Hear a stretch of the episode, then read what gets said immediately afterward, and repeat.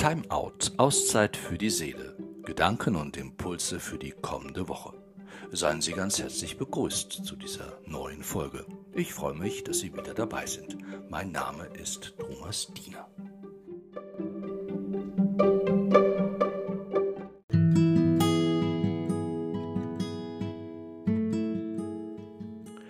In einem Zeitungsartikel kurz vor dem Weihnachtsfest im vergangenen Jahr war zu lesen, dass die Zahl der Menschen, die unter psychischen Belastungen und Störungen zu leiden hätten, immer mehr zunehmen würde.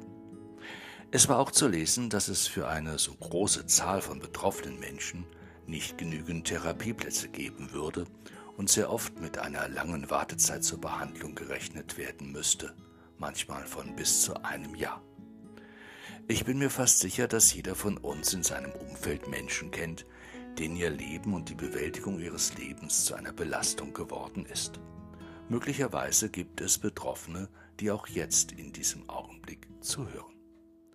Mit seinem Leben und seinen Herausforderungen nicht mehr zurechtzukommen, ist schlimm. Sich vielem nicht mehr gewachsen zu fühlen und immer mehr erleben zu müssen, wie einem das Leben aus den Händen gleitet, ist schrecklich. Der Weg zurück zum Leben kann ein sehr langer sein, er ist aber nicht unmöglich. Entscheidend ist dabei das Eingeständnis der eigenen Ohnmacht, Hilflosigkeit und der eigenen Grenzen. Der feste und entschiedene Wille, aus dem Tief wieder herauskommen zu wollen, ohne gleich zu wissen, wie das gehen soll. Das Vertrauen in professionelle Angebote und einem sich entgegenstreckende Hände, die einen führen, wenn man selbst nicht mehr in der Lage ist, den Weg zu erkennen. Ich bin zudem fest der Überzeugung, dass auch der Glaube an Gott einen sehr wesentlichen Beitrag zur Heilung der Seele liefern kann. Im Buch Jesaja lese ich dazu die einladenden Worte: Jetzt aber, so spricht der Herr, der dich erschaffen hat, Jakob und der dich auch geformt hat, Israel, fürchte dich nicht, denn ich habe dich ausgelöst, ich habe dich beim Namen gerufen, du gehörst mir. Wenn du durchs Wasser schreitest, bin ich bei dir. Ströme, dann reißen sie dich nicht fort. Wenn du durchs Feuer gehst, wirst du nicht versenkt. Keine Flamme wird dich verbrennen. Denn ich, der Herr, bin dein Gott.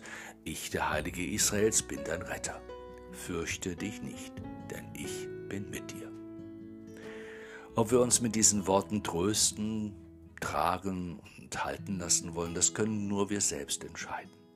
Ich glaube zudem, dass Gott seine Zusagen nicht zurücknehmen wird, mag unser Zweifel an ihm noch so groß sein. Gott bleibt dem Menschen treu.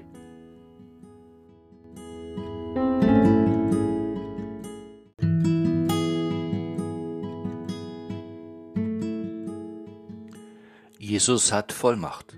Das merken die Leute, weil sich seine Vollmacht anders zeigt, als sie es bislang gewohnt waren. Jesus hat Vollmacht. Sie hebt sich signifikant von der Vollmacht der Schriftgelehrten ab.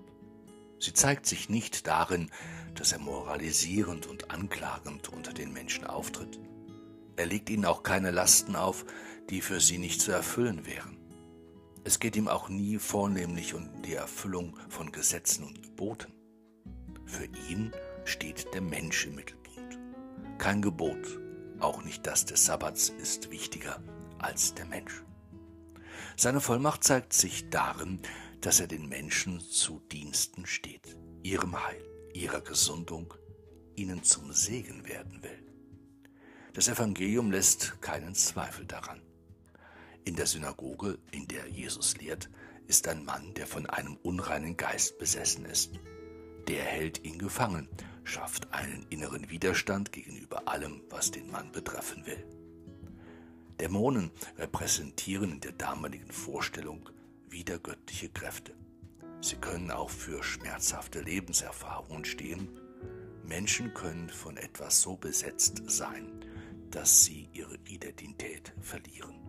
Durch Zwang, durch Angst, durch Traurigkeit. Der Mann im Evangelium hat seine Identität verloren. Er ist außer sich, nicht mehr sich selbst, unerkenntlich für all jene, die ihn aus früheren Lebenszusammenhängen kannten. Es braucht Zeit, bis der Mann wieder zu sich selbst findet. Es braucht Mut, die inneren Widerstände zu überwinden und auf den Weg des Lebens zurückzufinden. Es braucht ein Vertrauen, das mehr auf die Möglichkeiten des anderen setzt als auf die ganz eigenen, ach so begrenzten.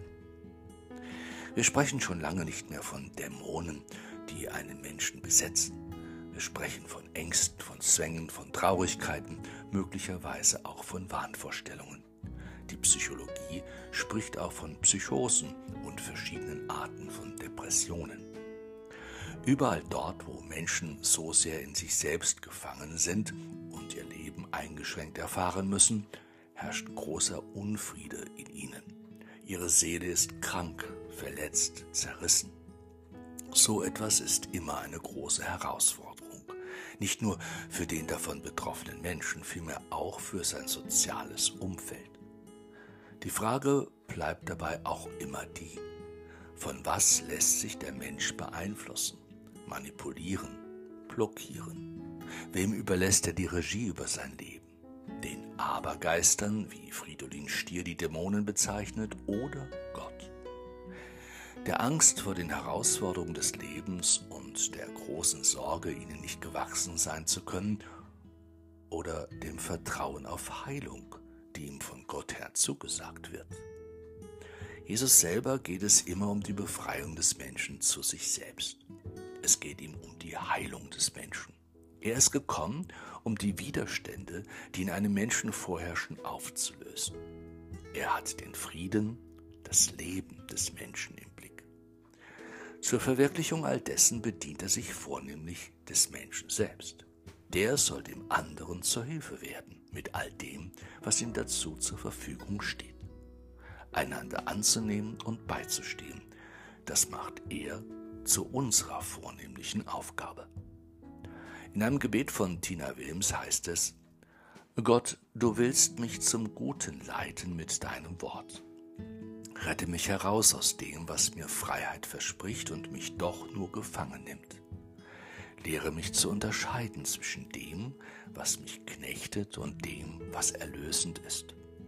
Mach mich, lass mich in den Blick nehmen, was mein Reden und Handeln für andere bedeutet. Hilf mir zu wählen und dann auch zu tun, was dem Guten dient. Lassen Sie uns zum Segen füreinander werden und aneinander das Gute tun.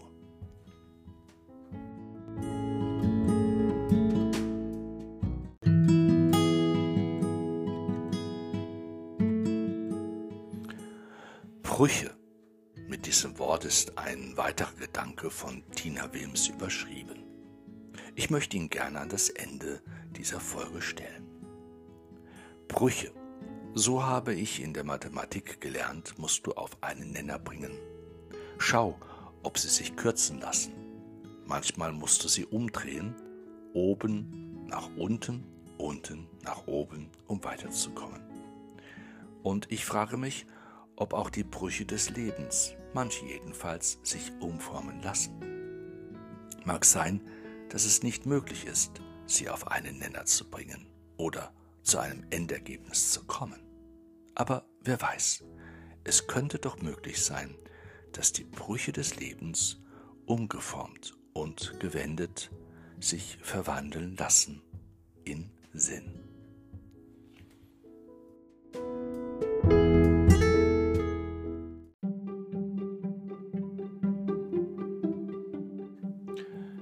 Ich wünsche Ihnen Sinn in Ihrem Leben. Danke Ihnen für Ihr Zuhören. Wenn Ihnen mein Podcast gefällt, dann würde ich mich sehr freuen, wenn Sie ihn weiterempfehlen würden. Ich wünsche Ihnen einen gesegneten Sonntag. Bis zum nächsten Mal bei Time Out, Auszeit für die Seele, Gedanken und Impulse für die kommende Woche. Ich grüße Sie, Ihr Thomas Diener.